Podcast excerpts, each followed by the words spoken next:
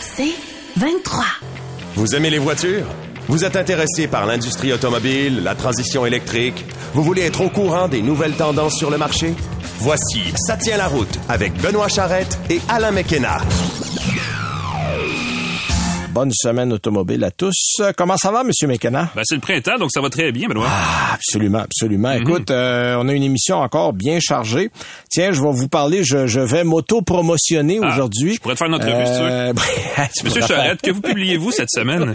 On publie l'annuel de l'auto d'occasion 2023. Ah, mon Dieu, mais ça, me semble intéressant. Qu'est-ce que c'est? Je vais vous donner ça bientôt. Euh, on reprend la formule après cinq ans d'absence. Je vais tout vous expliquer ça tantôt. Mhm. On va avoir en invité quelqu'un qu'on a déjà eu, qui est le CEO, en fait, le, le- le grand responsable. grand patron, ben oui. Voilà, de Décibel, Marc-André Forget. Il y a un projet de loi américain que lui-même a travaillé à faire accepter. Il va nous en parler. Il est mieux placé que moi ça a pour le commencé avec dire. euh, des bornes de recharge pour voitures électriques pour Exact. la maison et ça s'est rendu complètement d'autre chose. On Euh, rappelle c'est que gros, là.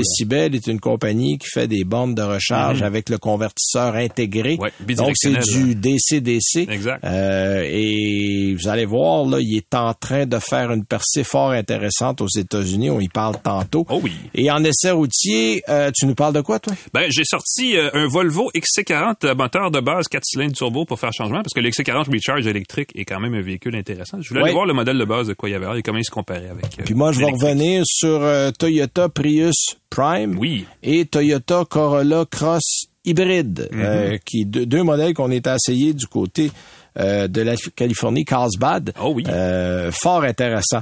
Mais tiens, je vais revenir un peu. euh, on va commencer l'annuel de l'auto d'occasion. Les gens, euh, la dernière année que j'avais fait un livre, euh, en fait, c'était un magazine. Euh, c'était en 2018. Mhm. Et euh, faute de distribution, et c'est un problème parce que les magazines, euh, Alain, t'as fait de C'est l'édition le toi problème de- aussi. dans les livres, dans les Euh, magazines, dans les journaux Ouais, aussi, la distribution. la a fondu comme neige au soleil dans les magazines. Il y a beaucoup d'endroits, par exemple, comme Renaud-Bré, ils ont plus de section de magazines. Walmart a plus de section de magazines. Information réduit Euh, aussi leur, les épiceries. ben oui. Couche-Tard, il y a la moitié qui en ont plus. Euh, donc, il y a un espace euh, en magasin qui est extrêmement petit. Alors, je me suis recyclé et j'ai dit, on va faire un livre. Euh, bon, j'ai gardé la formule simple parce que je, vais, je voulais avoir un prix réaliste. Ça va se vendre 24,95. Ça commence, euh, si vous nous écoutez le dimanche, c'est aujourd'hui, 15 avril. C'est la première journée qui va être le- que le livre va être en magasin. Il y a 336 pages. On a fait une page par modèle. Il y a tous les modèles, excluant les exotiques. là. Il n'y a Ouais, pas de ouais, Ferrari, ouais. Lamborghini, parce que le marché d'occasion là-dedans, il y a- il y a- ça dépend de la condition, combien ce kilométrage. Donc, les gros vendeurs Euh, sont là, Bon, euh, mais mais il y a 334 mo- 330 modèles euh, entre 2016 et 2022. Donc j'ai reculé deux ans plus loin euh, parce que avec le prix qui est à la hausse en ce moment, euh, les gens sont obligés de reculer de trois ans. Et ce qui est surtout très important dans le livre, on a les prix. C'est des gens d'Auto Hebdo qui m'ont fourni les prix. Donc, les prix qu'il y a là-dedans, c'est des prix à jour. C'est bien estimé. Et euh, ce que j'ai remarqué, c'est que si vous avez un véhicule qui a moins de trois ans, il est aussi cher qu'un neuf. Pour à peu près tous les véhicules qu'il y a dans le livre, il faut Wow. partir à quatre ans si on va avoir une baisse de prix. Euh, donc, il faut regarder les, les bonnes affaires. On a évidemment les rappels, un essai routier pour chaque modèle. On a euh, des fiches techniques. Donc, il y a eu un rappel, deux rappels, six rappels? Et on fait ça en collaboration avec le CA Québec. Euh, CA Québec nous a emmené euh, trois reportages dans le livre, un sur la rouille, un sur l'achat de véhicules électriques d'occasion, puis un sur les garanties. Euh, donc, on a euh, vraiment de la belle et de la bonne information. Puis comme je vous dis, là, c'est à 24,95. Ça, c'est le prix de détail suggéré. On va le vendre moins cher dans certains endroits. Je le, je, je les nommerai pas parce que je vais m'attirer des bosses. Mais dites-vous, où l'annuel de l'automobile est moins cher, l'annuel de l'automobile d'occasion va aussi être moins Ben, cher. 25 pour sauver des sous sur l'achat d'un véhicule. euh, Oui, oui, puis c'est, c'est facile à consulter, tout est sous le même toit, donc euh, je pense que c'est un bel achat si vous cherchez un bon outil pour magasiner le véhicule d'occasion, parce Voilà. qu'il y en a pas. Et sachez que pour chaque véhicule neuf qui se vend au Québec, il se vend deux véhicules d'occasion. Donc, il y a le double de véhicules d'occasion qui se vendent, et pour bien des gens, c'est à peu près tout ce qu'ils peuvent se permettre en ce moment, un véhicule Ben, d'occasion. c'est parce ce que, ce même qu'on veut là, acheter parce que Voilà. il y a une façon de sauver des sous et il y a aussi une façon de sauver euh, plein d'autres affaires en achetant l'occasion. alors voilà, la plug est passée, donc c'est partout où il y a des livres. C'est pas compliqué, là. Mm-hmm. S'il y a un livre, il va être là. C'est à partir de, du 15 avril. Voilà. Bon. Et Bonne toi, nouvelle. tu voulais nous parler de quoi? J'ai des petits restants du salon de New York. euh, Oui. À commencer par euh, des nouvelles fraîches sur le Ram 1500 REV, le fameux euh, ca- camion, la camionnette électrique euh, de, de Ram du groupe Stellantis, qui a annoncé 800 km d'autonomie pour ce véhicule-là. Euh, on va se le dire, les dirigeants de Stellantis là, essaient depuis déjà des années déjà de justifier leur retard dans le virage électrique, hein, dans le marché nord-américain de la camionnette, là, en affirmant que ce qu'ils veulent, c'est voir ce que la concurrence va offrir en premier, pour ensuite surpasser leur offre. C'est comme ça qu'ils présentent le Ram 1500 REV. C'est d'ailleurs ce qu'on avait dit quand on avait lancé le véhicule. là. Euh, parce que bon, Ouais. euh, je dis toujours à la blague, quand t'arrives le dernier au party, il faut que t'amènes un cadeau. mais un, un gros cadeau dans leur cas. Oui. Euh, évidemment, ils espèrent qu'en annonçant une autonomie par charge de 800 km, ça va faire hésiter des acheteurs qui ont un œil sur la Silverado EV ou le F-150 Lightning là, de Chevrolet et Ford et attendre peut-être un an ou deux de plus pour plutôt aller du côté de Ram. Euh, les patrons de la marque américaine de pick-up ont aussi ajouté que leur camionnette aura la meilleure capacité de remorquage, la capacité de charge euh, aussi qui sera aussi la meilleure et le temps de recharge le plus court de tout le marché des camionnettes électriques. Et ça, ça déborde des, des trois grands constructeurs américains qu'on connaît, parce qu'il y a d'autres marques qui s'insèrent là-dedans aussi au fil Exact. des prochains mois. Euh, en plus de l'autonomie quand même tout à fait remarquable du RAM 1500 REV, là, euh, permise par un groupe électrique dont la batterie, on en a parlé la semaine dernière, est gigantesque, à 229 kWh. On annonce aussi une capacité de remorquage de 14 000 livres. Chez Ford, on a plafonné la capacité à 10 000 livres, donc euh, il y a quand même un petit, un petit bonus. Euh, cela dit, et je dis ça juste comme ça, les limites, euh, ces limites-là, c'est pas une limite légale ou physique du véhicule, c'est une recommandation du constructeur et souvent elle est très conservatrice. Donc, faut prendre ça toujours avec un petit peu un grain de sel. La capacité de chargement de la RAM 1500 REV de 2700 livres. Évidemment, on verra si ça tient la route. Je voulais juste plugger le nom de l'émission ici. Mais Chevrolet prévoit une capacité de son bar de 20 000 livres pour au moins un variant heavy duty de la Silverado EV, mais ça, ça va venir en 2025. Donc, pour, au moment où de son lancement, Ah le- oui, le- fait qu'il va y avoir une version HD du Ouais, Silverado en électrique. Plus costaude euh, du côté de Chevrolet. Il va y avoir une pile de quoi? Écoute, 450 rendu là, c'est- juste transporter la pile, ça va être sa job au pick-up, on, on va voir. C'est ça. Euh, du côté du RAM 1500, euh, je dis à revue, c'est peut-être Rev, je sais pas. Le groupe Stellantis promet une accélération assez décapante. Là, on dit un chrono, on promet un chrono au 0,5 km/h de 4,4 secondes. On parle d'une camionnette ici, là, c'est quand même pas rien. Ouais, ouais, ouais. Euh, on parle aussi d'une puissance de 650 chevaux au maximum. Il y a un couple de 620 livres-pieds. Bref, c'est assez fou. Tout ça sur des roues de 24 pouces. Qui, euh, ça risque d'être un joli camion, cela dit. Euh, RAM prévoit une mise en marché de la camionnette électrique au plus tôt à la fin 2024, sinon au début 2025. On va voir évidemment, évidemment d'ici là, ça va être quoi le prix. On en parlait aussi de ça la semaine passée. Ça- Oui.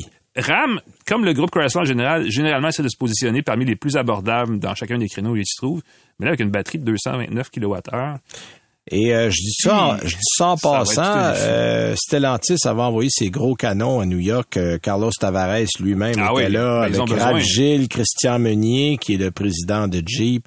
Alors on a euh, on a tâté du côté du terrain parce que on le sait là, il y a de l'argent à New York. Euh, quand vous avez Oui. un produit qui coûte cher, si vous voulez en vendre, là, New York est, un bon place. endroit pour ça. vrai. Los Angeles aussi, dans un autre style de véhicule. Mm-hmm. Mais euh, les, salons, moi je me rappelle les, les années où on avait commencé du côté de Porsche à abandonner Détroit. Mm-hmm. Euh, jamais on a lâché Los Angeles et New York parce que l'argent est là. Ben, c'est là où les- là qu'on vend les produits. aussi, Absolument, absolument. Vous devriez voir le concessionnaire Mercedes de New York. Écoute, Uh-huh. considérant le pied carré et combien ça coûte à New York, il y a deux coins de rue. Là. Pas un, il y en a deux. C'est gigantesque. J'espère qu'il a acheté le terrain il y a très longtemps parce que taparnouche, ça c'est de, la- c'est de la valeur mobilière, ça, monsieur, à pas à Ouais. peu près. Ben, le salon de l'Auto New York aussi, est généralement, flashait plus que les autres salons américains. Donc, Exact. Clairement, on y allait Exact. euh, pour ça. Euh, une autre nouvelle, toujours Oui. dans le monde de la camionnette, et encore une fois tirée de, de ce salon-là, on va parler d'intelligence artificielle parce que Ford a présenté, euh, en fait, quelques instants avant l'ouverture du salon de New York, une nouvelle technologie inspirée de l'intelligence artificielle qui va permettre aux futures camionnettes F-150 de reculer elles-mêmes pour se positionner exactement là où il faut pour accrocher une remorque à l'arrière du véhicule. Euh, la technologie s'appelle Pro Trailer Ah, Hitch je Assist. c'est pas chat GPT, non? Écoute, ça serait, ça- je pense que ça arrive Je pense trop que vite ça pour eux pourrait, autres. ça pourrait peut-être se faire. Mais toutes les commandes vocales qui font dur pourraient être remplacées par un outil comme celui-là, il n'y a aucun doute. Euh, dans le cas du Pro Trailer Hitch Assist, quel Oui, nom? oui, oui, Euh, on utilise une caméra située à l'arrière de la camionnette, la fameuse caméra de marche arrière, des radars et des capteurs à ultrasons pour prendre en charge la direction du véhicule, son accélération et ses freins. En marche arrière, elle déplace le véhicule sans intervention du conducteur pour aligner l'ancrage de la camionnette avec celui de la remorque qu'on désire arrimer. Le système est capable de détecter les obstacles environnants pour éviter évidemment de les accrocher. Euh, on imagine que ça pourrait aussi bien servir sur les chantiers ou dans les stationnements où il y a vraiment très peu d'obstacles que dans les campings ou d'autres endroits comme ça où il y a des arbres, des roches, des choses comme ça autour qui sont souvent situés à proximité de ce qu'on veut remorquer, par exemple une roulotte. Euh, le système Pro Trailer Hitch Assist sera offert dès l'année modèle 2023, donc c'est imminent, sur le F-150, F-150 Lightning et le F-150 Super Duty. Euh, il suffira d'appuyer sur un bouton pour l'activer, mais il va falloir évidemment surveiller le tout à même l'écran de la console centrale. On veut éviter les faux mouvements, n'est-ce pas? On voudrait exact. Confier ça à une intelligence artificielle qui va faire, qui va provoquer un accident. Euh, le système embarqué peut repérer les objets situés dans un rayon de 6 mètres du véhicule, donc on a le temps de Ah, réagir. quand même. Ouais. Ouais. Euh, on, a, uti- on a utilisé une technologie qu'on appelle l'apprentissage machine pour euh, entraîner le système à reconnaître les objets, peu importe l'environnement, que ce soit sur la route, dans un sentier, dans le bois, n'importe où. Bref, j'ai bien hâte de voir comment l'intelligence artificielle de ces camionnettes-là va se comporter dans la vraie vie. Mais comme tu disais tantôt, ça serait le fun qu'elle soit au moins aussi performante que ChatGPT l'est du côté de la, de la conversation. parce Écoute, que c'est on, euh, on voit, intégration. tu sais, on voit à quelle vitesse ça progresse, puis Mhm. malgré tout ce qu'on voit, on est encore dans les premiers pas dans ces technologies-là. Là. Euh, tu sais, on, ce qu'on voit en ce moment, dans 10 ans, on va rire parce qu'on se dit, Hey. Seigneur. Oui, parce que chaque nouvelle amélioration, ça s'améliore plus vite et de plus grande euh, Oh ouais, importance ex- que la c'est fois exponen- d'avant. c'est Exactement. littéralement exponentiel. Donc c'est fou quand même. Puis ça, c'est un, c'est une belle application euh, de, de, de semi-autonome, de conduite semi-autonome Ouais. dans un véhicule. Fait que reculer intelligemment avec une remorque, euh, tu on apprenait ça, puis on apprenait pff, un jour. C'était un défi à une autre époque. euh, C'était un défi, là, ça. Ben oui. va se faire tout seul. Presque. alors. Hey, merci Alain. On va à la pause et on revient avec Marc-André Forget, notre invité de la semaine.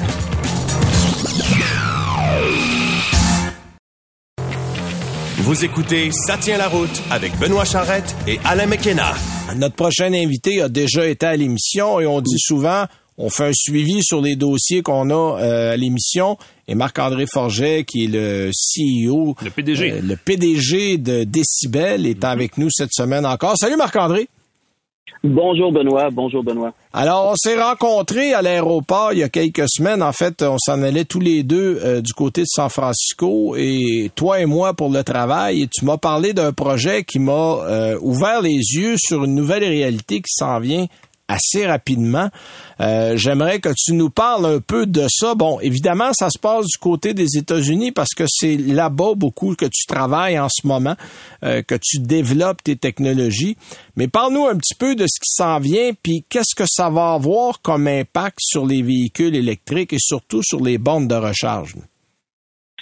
Absolument. Euh, du côté de la Californie, ça bouge très, très rapidement au niveau des véhicules électriques, mais aussi pour changer l'utilisation du véhicule électrique comme tel, c'est-à-dire de ne pas utiliser le véhicule électrique seulement pour sa mobilité, Mhm. mais aussi pour sa réserve énergétique, c'est-à-dire la capacité de l'utiliser pour alimenter nos maisons en cas de panne électrique, chose qui arrive parfois au Québec, comme on sait bien. Mettons que le timing est bon on en ce moment. ben oui, on ça. a eu ça il y a pas longtemps, là, effectivement.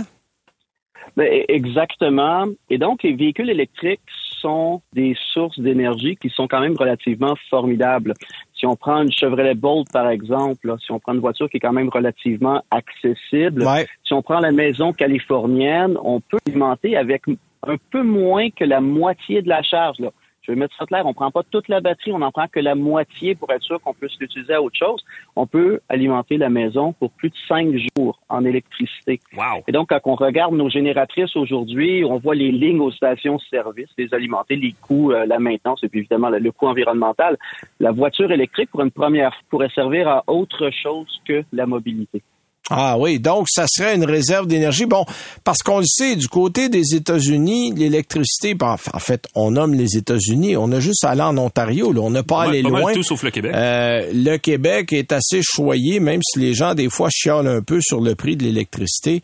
Euh, on parle du double puis du triple euh, facilement un peu partout aux États-Unis. Donc, d'avoir une réserve d'énergie, euh, ça peut être intéressant. Puis, tu sais, on parle de panne d'électricité, on parle aussi d'ouragan, on parle aussi de tout phénomène météorologique qui fait en sorte qu'on on manque d'électricité.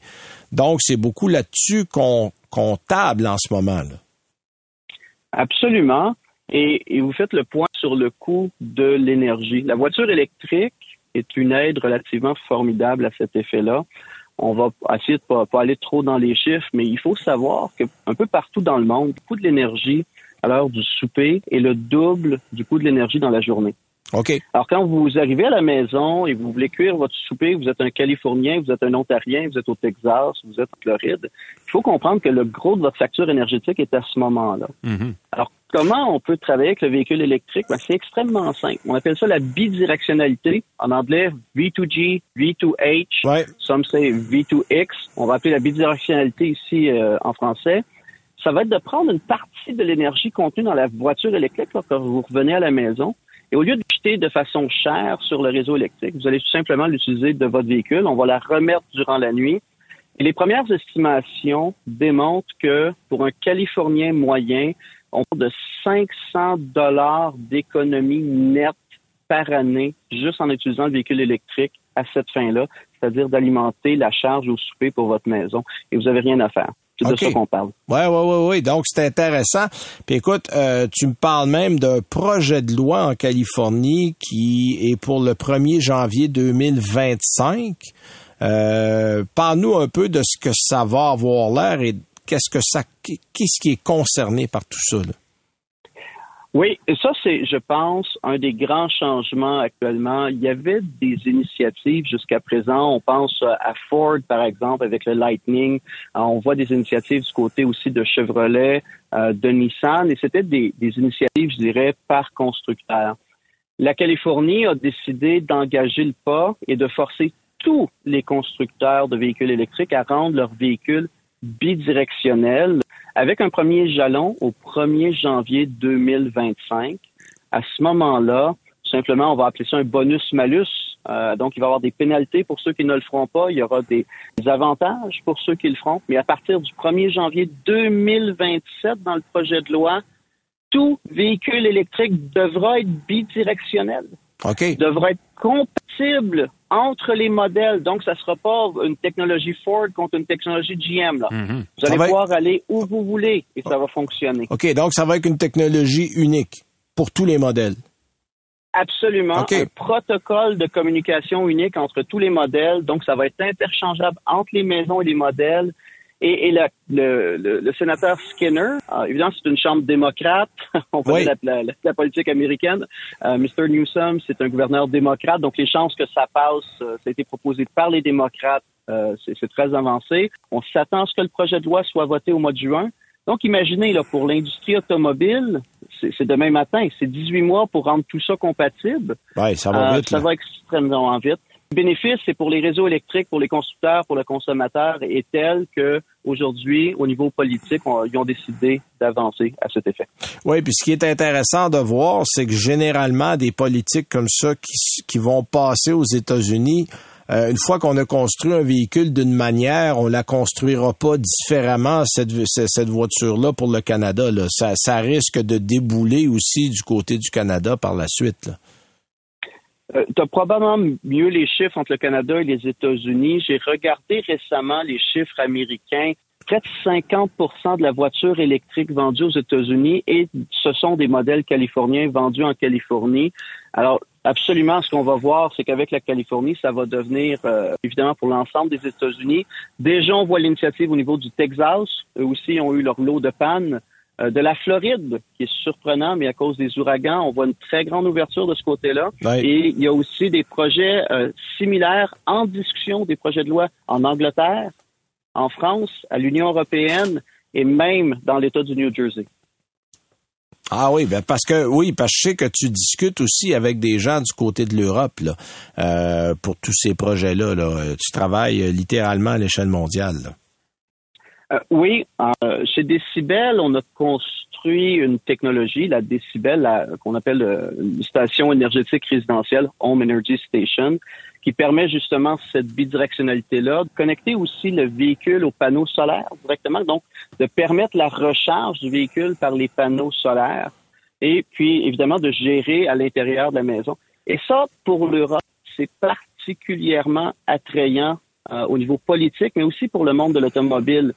Faut comprendre que l'Europe, avec la crise du gaz ukrainien aujourd'hui, le coût des combustibles fossiles est en train d'exploser. Ouais, exact. Et, et c'est un, un continent qui possède pas de pétrole. Euh, et donc, à ce moment-ci, la voie à, l'avant, si on veut se passer du, du, gaz naturel russe, ça sera d'équiper les maisons directement de panneaux solaires, de bouger à l'électrification des transports et de charger les véhicules à partir des panneaux solaires résidentiels. Euh, je te dirais que je suis allé en Allemagne récemment et ça a poussé partout. Euh, ça m'a frappé. J'y vais régulièrement par affaire, évidemment mais euh, beaucoup même de, de, de, de, villages là, qui ont des panneaux solaires sur les toits. Il y a des panneaux solaires, il y a des parcs de panneaux solaires à l'entrée des villages. On s'est, dans beaucoup de places, converti à ça là, énormément. Euh, pour vous donner une idée des chiffres, tu as absolument raison. On parle de deux maisons sur cinq en Allemagne aujourd'hui. Ah, il y a des panneaux solaires, il y a une batterie à l'intérieur des maisons pour, euh, pour aller de l'avant. Un autre fait intéressant, la France. Oui. Alors, la France, devant la crise du gaz russe que nous avons actuellement, a décidé de changer les réglementations pour l'installation de panneaux solaires résidentiels et on, on les a tout simplement éliminés. Alors aujourd'hui, on achète des panneaux solaires chez IKEA, littéralement, des chargeurs de voitures chez IKEA. On les ramène à la maison, les gens les installent eux-mêmes avec parfois sans électricien le réseau électrique, EDF, Électricité de France, n'a aucun mot à dire. L'année passée en France, 240 000 maisons ont reçu des panneaux solaires résidentiels et des chargeurs de voitures électriques. C'est plus que tout ce qui a été fait depuis, bah, depuis le début, euh, finalement, à une seule année. Donc, on voit l'accélération et c'est partout il y a un programme fédéral euh, au Canada pour acheter des panneaux solaires pas chers euh, de mémoire. Euh, Marc-André, je voulais savoir, pour revenir un peu au Québec, est-ce que vous parlez à tout hasard avec des gens de chez Hydro-Québec, par exemple, pour que leur tarification dynamique et leur... Ils ont comme un, programme là, de, de, la réduction de la consommation électrique dans les maisons partout au Québec pour intégrer votre technologie ou pour, disons, faire la place à des chargeurs bidirectionnels puis à toute cette utilisation-là de véhicules qui, je le dis en passant, reste assis inutilisé dans l'entrée des gens 96% du temps. Euh, oui, euh, absolument. Et c'est probablement la deuxième dépense, d'ailleurs, de la plupart des ménages, là, mm-hmm. après l'achat de la maison elle-même. Donc, c'est d'être capable d'en avoir un gain, de, de le récupérer. De l'utiliser ailleurs. Des... Mm-hmm. Ouais, et donc d'effectuer de, de, l'effet de levier, je dirais, sur, le véhicule, enfin qui servent à autre chose que notre mobilité. Pour ce qui est des relations avec Hydro-Québec, je dirais que c'est encore très embryonnaire. On a un bénéfice au Québec d'avoir de l'unité euh, propre, mhm. euh, pas très cher, très bon marché, très accessible. Je dirais quand on voit des pannes électriques, comme on a vu récemment, euh, c'est sûr que les gens se rendent compte qu'il faut passer outre la génératrice, qu'on peut mieux utiliser notre voiture électrique. Mais il faut savoir un chiffre sur la voiture électrique que tout le monde peut facilement comprendre. Je vais reprendre les États-Unis, on pourra le transposer au Canada par la suite il se pompe 2 milliards de dollars d'essence à tous les jours aux États-Unis pour mhm. alimenter les véhicules passagers. Je parle pas de, de, l'industrie du camionnage. oui, les, voitures, les voitures particulières. Voitures particulières. C'est 2 milliards par jour dans les stations-service d'essence. Imaginez maintenant 50% de véhicules électriques on parle d'un milliard de dollars par jour d'énergie qui va passer essentiellement d'un silo, la, station-service, et qui va arriver dans nos maisons parce qu'on charge la plupart des voitures électriques à la maison. On va les charger même sur rue, mais proche des maisons, dans les tours à condos.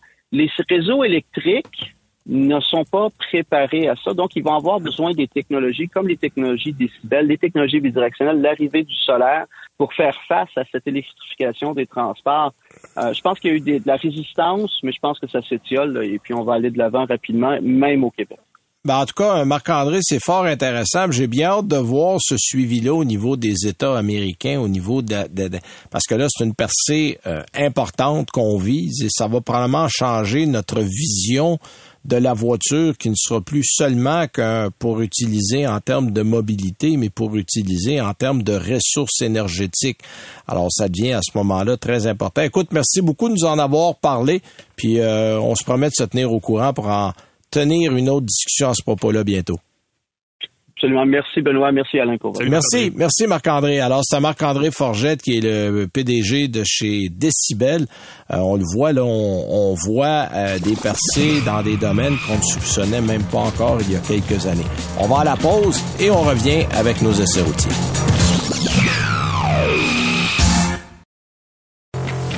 Vous écoutez Ça tient la route avec Benoît Charrette et Alain McKenna. Autre grosse semaine d'essais routiers. Écoutez, j'ai eu pas moins de sept lancements au mois de mars. Alors, Ah oui. puis là, il y avait des embargos qui se sont multipliés.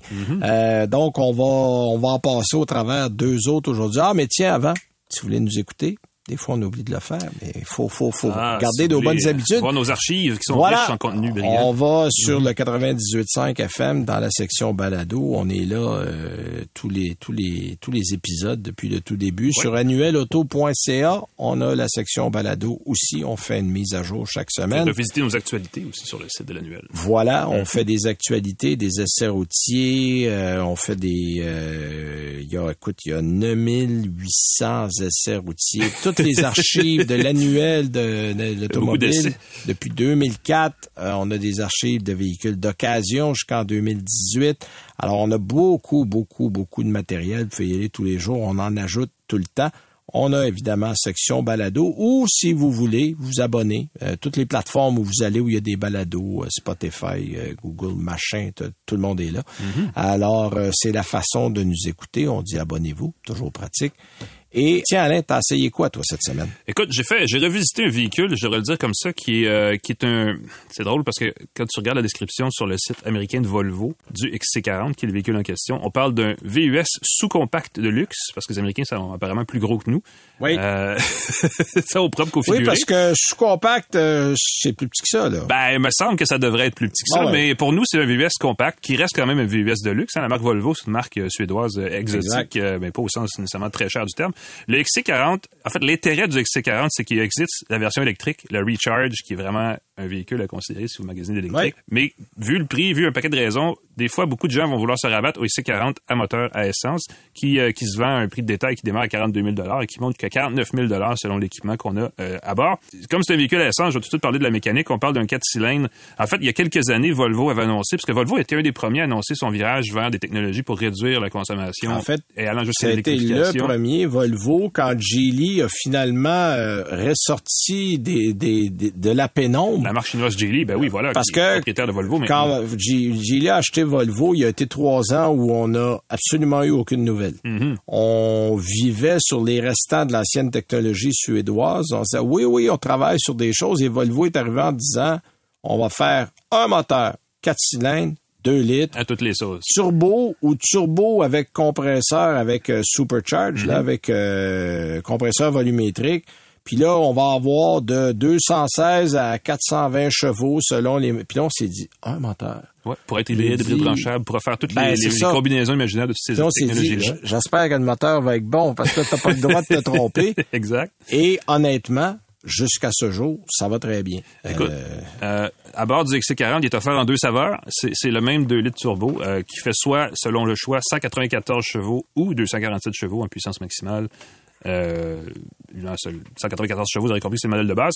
Il existe aussi euh, à bord une application hybride. Euh, on l'a pas traduite encore suffisamment, euh, justement, à mon goût. euh, le fameux mild hybrid. Essentiellement, Oui. c'est un système 48 volts qui c'est fait de l'hybridation douce. Exactement. Euh, Qui arrête le, le- le- le- le moteur euh, quand le véhicule est immobilisé. Exact. Ça embarque pas tout le temps. Euh, ça prend des. C'est assez capricieux comme système. Il est pas si pire à bord du Volvo ici. Euh, tout ça, c'est euh, jumelé à une boîte automatique à 8 rapports. Euh, et, et- et c'est évidemment un véhicule qui est plus intéressant en version 4 roues motrices, on se comprend. Euh, détail important et souvent négligé euh, quand on parle de ce véhicule-là, sa capacité de remorquage est de 3500 livres. Oui, pour un véhicule de ce format-là, c'est assez Qui est, un- impressionnant. qui est pas très gros, ouais, Ouais. et qui peut donc remorquer quelque chose quand même d'assez pesant. Euh, ça peut euh, intéresser les gens qui veulent réduire justement la taille et la consommation de leur, de leur déplacement et qui remorquent pas tout le temps leur, bateau ou peu importe. Exact. Donc ça, c'est assez intéressant. Il y a quelque chose, par exemple, au niveau du moteur, parce que c'est une belle mécanique, mais je sais pas si c'est parce qu'en tête, j'espérais, j'avais encore l'image ou la sensation du, euh, de la version euh, électrique, électrifiée de ce véhicule-là. Mais euh, le 4 cylindres, qui est une bonne idée à la base, me semble il vieillit, il vieillit vite. Euh, le son, Ben, la en fait- sonorité en partant est un bel exemple Oui. parce que c'est un grondement qui devient facilement agaçant. Ce moteur-là a déjà quelques années. Et Ben voilà. quelques années en automobile, ça va très vite et les technologies évoluent tellement rapidement qu'on sent déjà que c'est une ancienne génération de moteurs. À ce chapitre-là, tu as Ouais. raison. Euh, puis, euh, et, et- et pourtant, ben là, on vient de faire la fiche technique et on le voit, c'est un véhicule qui est moderne. Boîte automatique à huit rapports, on s'attend à une certaine douceur de roulement. Et pourtant, je ne sais pas si c'est parce que c'est un petit 4 cylindres, euh, la turbocompression est, peut-être mal calibrée, je ne sais pas, mais les passages de rapport sont rudes. On n'a pas la douceur de ce qu'on voit dans d'autres véhicules, d'autres marques, que ce soit des marques de luxe ou pas, mais qui ont aussi une combinaison de 4 cylindres turbo avec une, une boîte à huit rapports.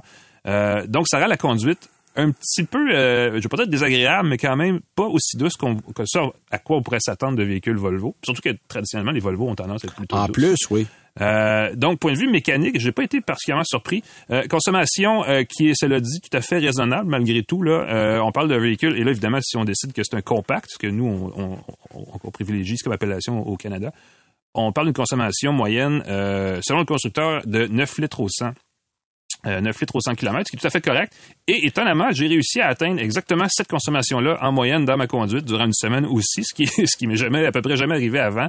Donc, c'est une estimation qui est raisonnable. Évidemment, euh, on a on fait mieux, c'est mieux de faire plus d'autoroutes que pas assez là, dans, dans, pour avoir une bonne consommation. J'ai atteint 9,2 litres au 100 km en moyenne sur une semaine qui était très banlieusarde. Donc, il y avait quand même du boulevard, là, de la, du 50 à 70 km heure et de l'autoroute. Donc ça, j'ai trouvé ça intéressant. Euh, pour le reste, ce véhicule-là, c'est drôle parce que Volvo, encore une fois, ont été pionniers dans bien des choses, incluant leur système multimédia. Oui. Euh, ils ont euh, rapidement, il y, a de plusieurs, il y a plusieurs années, intégré un écran très, euh, très vertical, très tactile, naturellement. Puis beaucoup inspiré de la tablette. Hein? Ben, qui venait exactement... Tu tasses le menu comme tu tasses sur un téléphone Android ou un iPhone. Ouais, il y avait un gros, une grosse sensation d'iPad oui, sur ce oui, système-là. effectivement. Et, et c'est resté, et ça n'a pas évolué. Cela dit, on a intégré euh, certains composants de, de, de, qui viennent de chez Google parce que euh, dans d'autres véhicules, on a carrément le système, euh, l'interface Android pour auto là, de Google. Ouais. Euh, et là, ce qu'on a, ben, on a la commande vocale euh, de Google, donc l'assistant Google. On a le, le, le, Play Store en version très limitée. On peut installer des applications sur le système multimédia à partir de cette boutique-là. Et là encore, même si c'est euh, c'était pas mal en avant de tout le monde il y a quelques années. Là, on sent qu'on atteint un certain, un certain essoufflement dans l'utilisation de cette plateforme-là. Euh, c'est très tactile. C'est encore une fois une question d'ergonomie, mais on perd beaucoup d'efficacité de, à chercher les commandes, à chercher le bon réglage.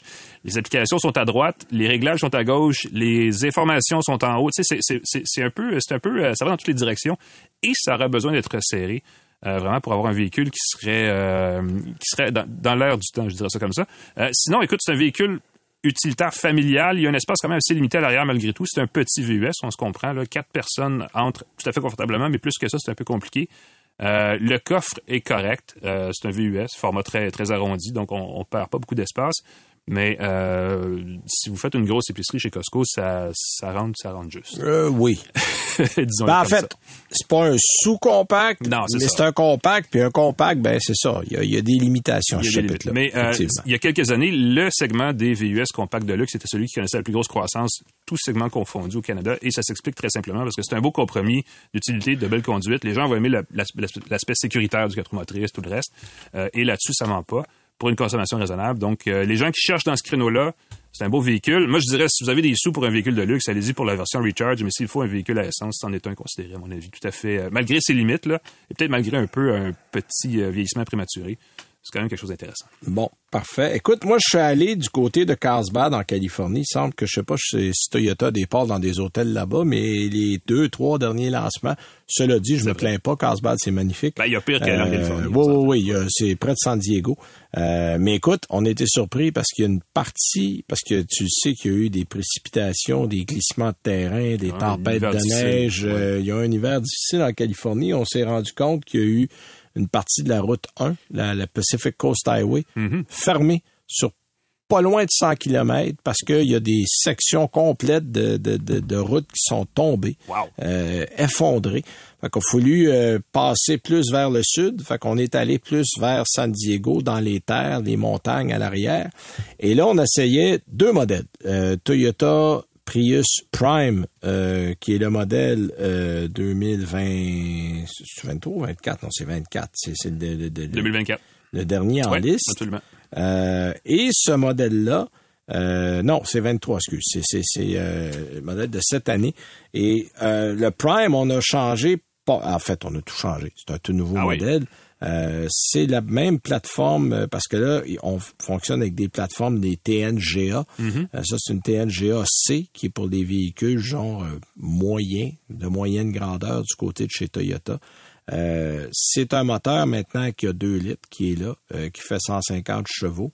Ce qui est intéressant, c'est que la batterie est passée de 8,8 kWh à 13,6 kWh. Donc, on a une batterie qui est pas mal plus grosse.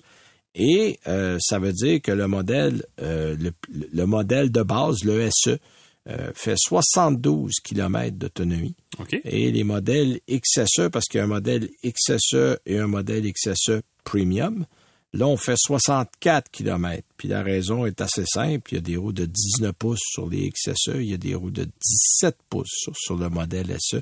Donc, si vous cherchez sont où les quelques kilomètres de plus, sont là. Cela dit, euh, c'est probablement la première Prius que je ne trouve pas laide. Euh, c'est différent, mais au moins il y a un style que je trouve un peu plus adapté. Il y a la fameuse style de goutte d'eau. Là. Tu on le voit dans le dessin du véhicule mhm. parce que d'un point de vue aérodynamisme, euh, la goutte d'eau est à peu près ce qu'on peut trouver. Euh, ça, puis l'aile d'avion, c'est à peu près deux affaires qu'on peut trouver qui sont les plus aérodynamiques. Mais on a bien joué de ce côté-là. Donc, l'autonomie est en forte hausse. Ça, c'est une bonne nouvelle. Il y a 220 chevaux parce qu'évidemment, avec une plus grosse batterie, ben, tu ajoutes de la puissance. Veux, veux pas. Et euh, cette puissance-là est intéressante. Bon, cela dit, vous n'avez pas une voiture sportive entre les mains. Euh, que les gens ne pensent pas que vous avez acheté une voiture sport. D'autant plus que la boîte CVT est toujours là. Alors, dans l'art de castrer de la performance, on est assez fort du côté de la boîte CVT. Mais, cela dit, ça ne m'a pas dérangé. C'est pas quelque chose parce que, de toute façon, on n'achète pas un véhicule comme celui-là en ayant un esprit de performance en arrière de la tête. Ça, c'est clair. Mhm. Euh, les prix sont intéressants. Euh, les trois modèles, écoute, le modèle de base commence à 37 990 dollars canadiens. Bon, à ça, il faut ajouter 1860 dollars pour les transports de préparation. Euh, la version SE est à 42 000, euh, excuse, la version XSE est à 42 990 et la XSE euh, Premium à 46 990. Bon, cela dit, ce prix-là est intéressant pour deux choses. Vous avez une très bonne autonomie et euh, il y a, euh, comment je dirais ça, y a, ah oui, il y a 7500 dollars de rabais, donc 2500 du Québec, 5000 du fédéral. Donc, c'est un véhicule qui va vous revenir plus ou moins là, à 30 et quelques mille dollars. Et à 72 km d'autonomie, vous êtes en mesure de faire une bonne partie des choses que vous avez à faire. Mhm. Et c'est un bon 72, là, parce qu'on le fait, nous, euh, sur les routes qu'on nous a proposées du côté de Carlsbad. Donc, euh, ça, euh, tout à fait intéressant. L'équipement est mieux. J'aime toujours pas le son du moteur à pleine accélération. Là, c'est ah oui, ben là, le mot le mot rugueux est probablement celui qui s'applique le mieux. Mais cela dit, euh, pour l'ensemble de l'œuvre, pour la beauté du modèle, parce que c'est la première fois que je dis ça d'une Prius, là, c'est vraiment un beau modèle. Mais ils ont, ils ont aussi le, c'est un peu plus un véhicule haut de gamme que celui l'était, en fait. C'est plus haut de gamme que celui l'était, mais on est quand même resté dans des prix, là, relativement réalistes. Mm-hmm. Là, on nous a dit d'être patient parce que l'usine est au Japon. Il n'y aura pas une tonne de modèles en 2023. Il va falloir être patient, attendre un peu mais on nous a dit qu'à partir de 2024, il y aurait déjà un peu plus de disponibilité. Donc, il va falloir être un petit peu patient. Mais euh, je pense que de ce côté-là, ça va être ça va être un modèle qui va être dans, l'ensemble euh, fort intéressant. L'autre modèle qu'on avait à l'essai, c'était le modèle Toyota, euh, Corolla Cross mm-hmm. hybride. Euh, ça, c'est nouveau. Il n'y avait pas d'hybride. Puis on le sait, là, euh, Toyota promet euh, depuis des années que chaque modèle aura une version hybride. Bon, ben, on l'a fait avec le Corolla Cross. Là aussi, il y a plusieurs bonnes nouvelles. Bon, c'est pas un hybride rechargeable, c'est un hybride tout court. sauf que on a à peu près 195 chevaux. On a 169 chevaux dans la version essence. C'est essentiellement le même moteur, mais aidé d'une pile. Euh, qui va diminuer la consommation. Écoute, on annonce, euh, Toyota annonce 6,4 litres au 100. On a eu le, modèle, euh, écoute, l'équivalent d'un après-midi. Fait que c'est difficile d'évaluer, mais on était sous la barre des 7 litres. Donc, considérable parce que c'est une assez bonne taille. Et ce que j'aime beaucoup de ce modèle-là, c'est que d'office, c'est un 4 roues motrices. Donc, ça, c'est intéressant. Et même si, parce que aux États-Unis, on peut pas appeler une voiture une familiale, on appelle ça un VUS, mais ça se conduit réellement comme une familiale. Mhm. C'est une familiale, quatre roues motrices, et le prix de départ est fort intéressant parce que ça commence à 33 985 euh, Considérant la hausse des prix qu'on subit depuis quelques années en automobile, une voiture à 34 000, c'est presque une aubaine. Oui, Euh, et il y a que deux versions. Donc, il y a la version SE, celle qui est à 33 985, et le XSE, qui est à 36 755. Et c'est tout. Euh, Il n'y a pas de... Puis, bon, oui, il y a quelques... Bon, il y a le transport, la préparation là, qu'il faut ajouter, là, qui je pense c'est 1900 et des poussières, je pense que c'est 1935 euh, qu'il faut ajouter à ça. Mais il y a pas mal tout l'équipement euh, qui est déjà inclus. Là. Euh, vous pouvez avoir, bon, dans les versions, dans la version XSE, euh, vous allez avoir euh, des surplus comme un toit ouvrant, commande assistée, euh, des contrôles automatiques de la température à deux zones. Euh, mais vous allez avoir dans toutes les variantes euh, des bouches de chauffage et de climatisation à l'arrière. Ça, c'est intéressant parce qu'il n'y en a pas partout dans des véhicules de cette catégorie-là. Vous avez des sièges en tissu dans la version SE et des sièges en softex. Là. C'est pas du cuir, c'est comme du faux cuir. là. ça, ça a l'air du cuir, mais c'est du softex. Euh, c'est plus, disons, c'est plus durable et c'est surtout euh, moins dommageable parce que ça vient pas d'animaux et tout ça. On est très très tendance maintenant dans le monde automobile. Euh, vous avez une nouvelle, euh, un nouveau système multimédia Toyota avec Apple CarPlay, Android Auto sans fil. Euh, ça, c'est une bonne nouvelle. euh, c'est une bonne nouvelle du côté euh, de Toyota. Et ce qui est le fun, c'est que c'est un véhicule plaisant à conduire, qui est un beau format. Et euh, beaucoup de familles disent souvent, ah, je trouve ça un peu gros, moi, euh, les véhicules utilitaires. Puis ça, là, c'est vraiment une familiale.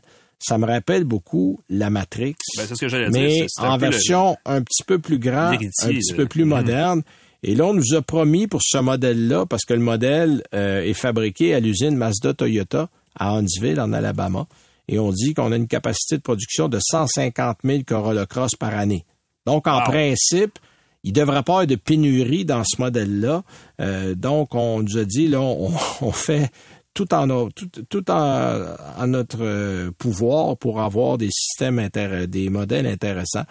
Et chaque modèle a aussi le fameux Toyota Safety Sense euh, 3.0, là, qui est une série d'aides à la conduite qui vient euh, avec tous les modèles. Fait que dans l'ensemble, c'est un modèle qui est le fun, euh, qui est, moi, que je trouve bien équilibré. Et surtout, je trouve le prix réaliste. Fait que si vous voulez quelque chose, là, franchement, qui est intéressant, vous êtes au bon endroit. Alors, Alain, on a déjà fini une autre semaine. Voilà. Ça passe vite. C'est vrai. Euh, on va vous donner rendez-vous. Là, le mois de mai approche. On va avoir d'autres lancements. On va vous tenir au courant, mais soyez avec nous chaque semaine. Merci à Vincent. Merci à notre, invi- à notre invité Marc-André Forgette. Et on se reparle, nous, la semaine prochaine. Salut.